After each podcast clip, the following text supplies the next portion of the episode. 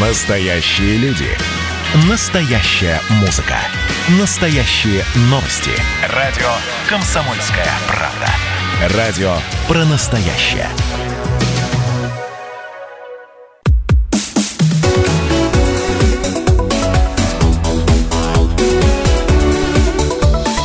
Тема дня. Понедельник, 7 сентября. Здравствуйте все. Прямой эфир радиостанции «Комсомольская правда» продолжает программа «Тема дня». Будем обсуждать главные события Ставропольского края. Меня зовут Валерий Беликов. И сегодня в программе традиционно о текущей ситуации с коронавирусной инфекцией на Ставрополье. После поговорим о том, кто должен нести ответственность за курение подрастающего поколения. Ну да, этот вопрос он у нас э, регулярно возникает. И легенды озер Северного Кавказа. Это уже в завершении программы. Тема дня. Коротко о ситуации с коронавирусной инфекцией в крае в прошедшие выходные. В цифрах за субботу и воскресенье у нас подтверждено 255 случаев заболевания, выписано по выздоровлению 159 человек за два дня смертельных исходов в субботу и воскресенье, суммарно 3. За прошедшие сутки в Ставропольском крае, то есть я уже говорю о свежих данных, на сегодняшнее утро подтвердилось еще 124 факта заражения новой коронавирусной инфекцией. Всего в крае с середины марта у нас уже 12 878 случаев случаев заболевания. Выписано, по данным на сегодняшнее утро, 11 человек. За все время пандемии 8693. Смертельных исходов по итогам прошедшего дня 2. За все время от осложнений, вызванных коронавирусной инфекцией, погибли 252 ставропольца. Ну и по последним данным Краевого Минздрава, одних только исследований на коронавирус сделано уже более 430 тысяч. Под медицинским наблюдением в медучреждениях и на дому находится у нас 7718 человек. Что касается касается лечения в стационаре, то его получают 984 больных коронавирусом. Причем тяжелое течение болезни отмечается у 126 пациентов, и из них 20 человек поддерживаются аппаратами искусственной вентиляции легких. В состоянии средней степени тяжести 587 человек, остальные чувствуют себя удовлетворительно.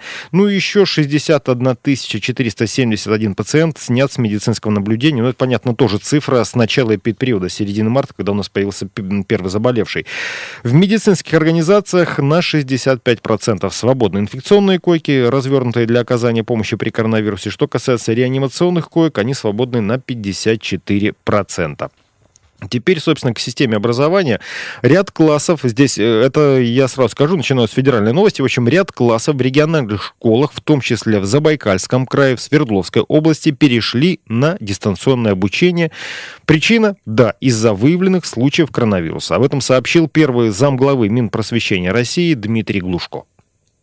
Ситуация разная. Во-первых, мы действительно мониторим, мы мониторим в ежедневном формате, мониторим в том числе, какое количество детей, классов, школ походит на дистанционное обучение в связи с тем, что в той или ином образовательном учреждении выявлены случаи распространения инфекции, такие случаи действительно есть. Но на самом деле именно такие случаи пока, слава богу, единичные. Готовность образовательных учреждений, которые ежегодно проходят начало учебного года, показала соответствующими службами, что все школы готовы к началу учебного года. Были проведены определенные мероприятия, в том числе закуплены различные приборы, обеспечивающие термометрию входного контроля, дезинфекцию воздуха и так далее. Но по факту все проблемы, которые сейчас мы видим, они связаны с организационными решениями того или иного образовательного учреждения.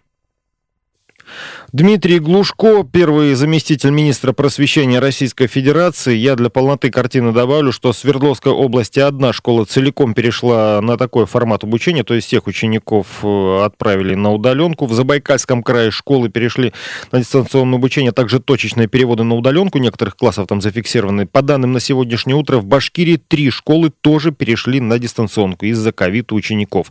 Отправлено на карантин там всего 323 человека. По Ставропольскому Ставропольскому краю информацию о заболеваемости среди детей школьного возраста, то есть э, я говорю про категорию от 7 до 14, региональное управление Роспотребнадзора пока не обнародовало. Все цифры станут известны сегодня, ну, наверное, после двух часов. Пока же в школах применяется раздельное расписание, ну, это вообще по всей стране. Я напомню, у каждого класса свое время входа в школу. Школьникам при входе измеряют температуру и записывают все в регистрационный журнал.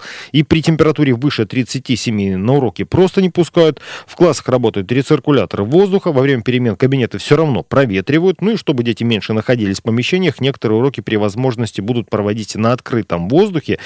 Пока что информация о классах э, в Ставропольских школах, которые могут отправить на карантин, еще не поступала. Следите за нашими новостями на сайте kp.ru и на радио «Комсомольская правда».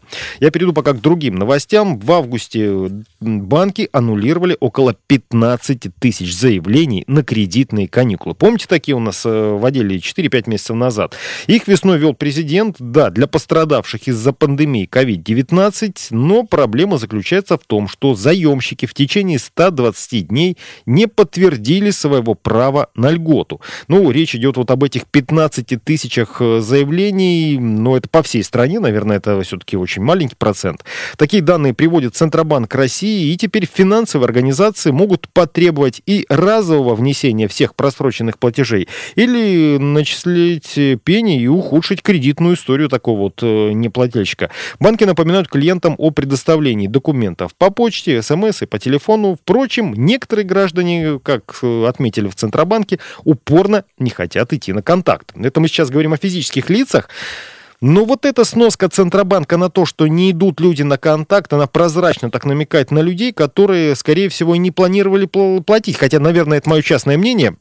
Ситуация с пандемией просто, да, воспользовались такой возможностью. В конце концов, не так уж трудно подтвердить свою неплатежеспособность, пусть даже и временную. Этой весной действительно у нас многие остались в стране без работы. Хорошо, хорошо еще, если был разговор именно только об уходе в длительный неоплачиваемый отпуск. У других все было намного серьезнее и хуже. Вот здесь сразу хочется понять, что происходит у наших местных бизнесменов-работодателей, индивидуальных предпринимателей, юридических лиц, э, тех, кто, собственно, обеспечивает занятость жителей Ставропольского края. Много ли таких закрылось? Вот об этом рассказала начальник межрайонной инспекции Федеральной налоговой службы в Ставропольском крае Валентина Захарова. По статистике, по сравнению с прошлым годом, в период с апреля по август месяц, баланс вновь созданных и ликвидированных за этот период почти одинаковый. Закрываются и закрывались исключительно те, которые не осуществляли предпринимательскую деятельность, не действующие, не отчитывались, налоги не уплачивали, указывали недостоверные сведения. Вот за счет таких юридических лиц и снизилось количество юридических лиц в общей статистике. Валентина Захарова, начальник межрайонной инспекции Федеральной налоговой службы в Ставропольском крае. Ну, получается, по словам чиновницы, да, действительно, разница с прошлым годом э, ну, невелика, и самое главное, что да, в основном все-таки нарушители обычного законодательства предпринимательской деятельности, то есть где-то кто-то что-то забыл, где-то кто-то нарочно налоги не платил. Ну, так или иначе, имеем то, что имеем. Тут, кстати, завершающим аккордом э, в новостях сегодняшнего дня станет вот такая информация информация. Россияне обновили рекорд по автокредитному. Да, вот любили у нас жаловаться на то, что работы нет, э, денег нет, но тем не менее. Число выданных в июле автокредитов достигло рекордных 80,5 тысяч, за месяц подскочив на 15%. Сообщили об этом Бюро кредитных историй Equifax. При этом и в годовом выражении выдачи существенно увеличились на 6,3% по числу суд и на 11,7% по их сумме. Впрочем, эксперты авторынка говорят, подобного роста выдач в ближайшие месяцы уже ждать не стоит, поскольку в период пандемии многие автопроизводители останавливали свои сборочные конвейеры, что и привело к локальному дефициту автомобилей, на компенсацию которого еще потребуется и какое-то время.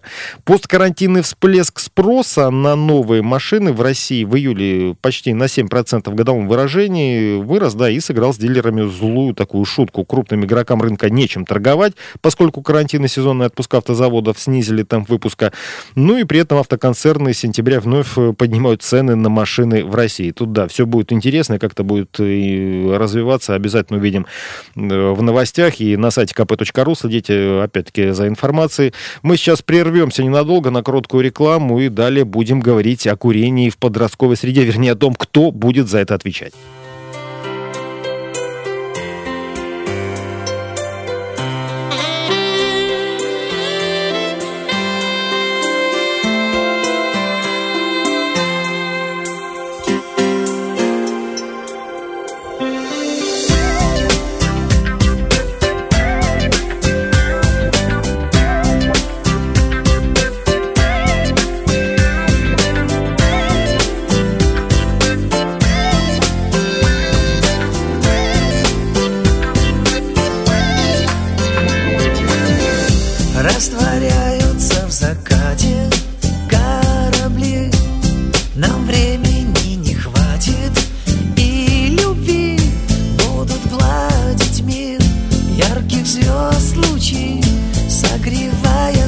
yeah.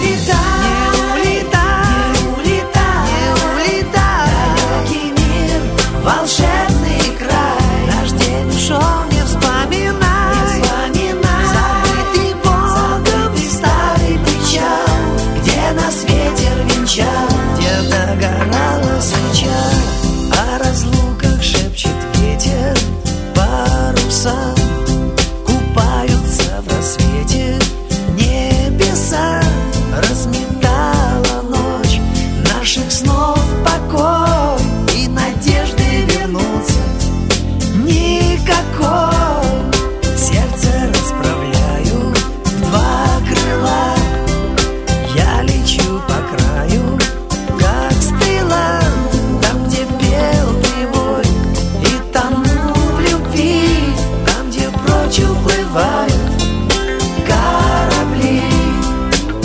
Не улетай, не улетай, не улетай, не улетай. Далекий мир, волшебный край. Наш день ушел, не вспоминай, не вспоминай. Забытый бог, забытый старый причал, где нас ветер венчал и догорала свеча.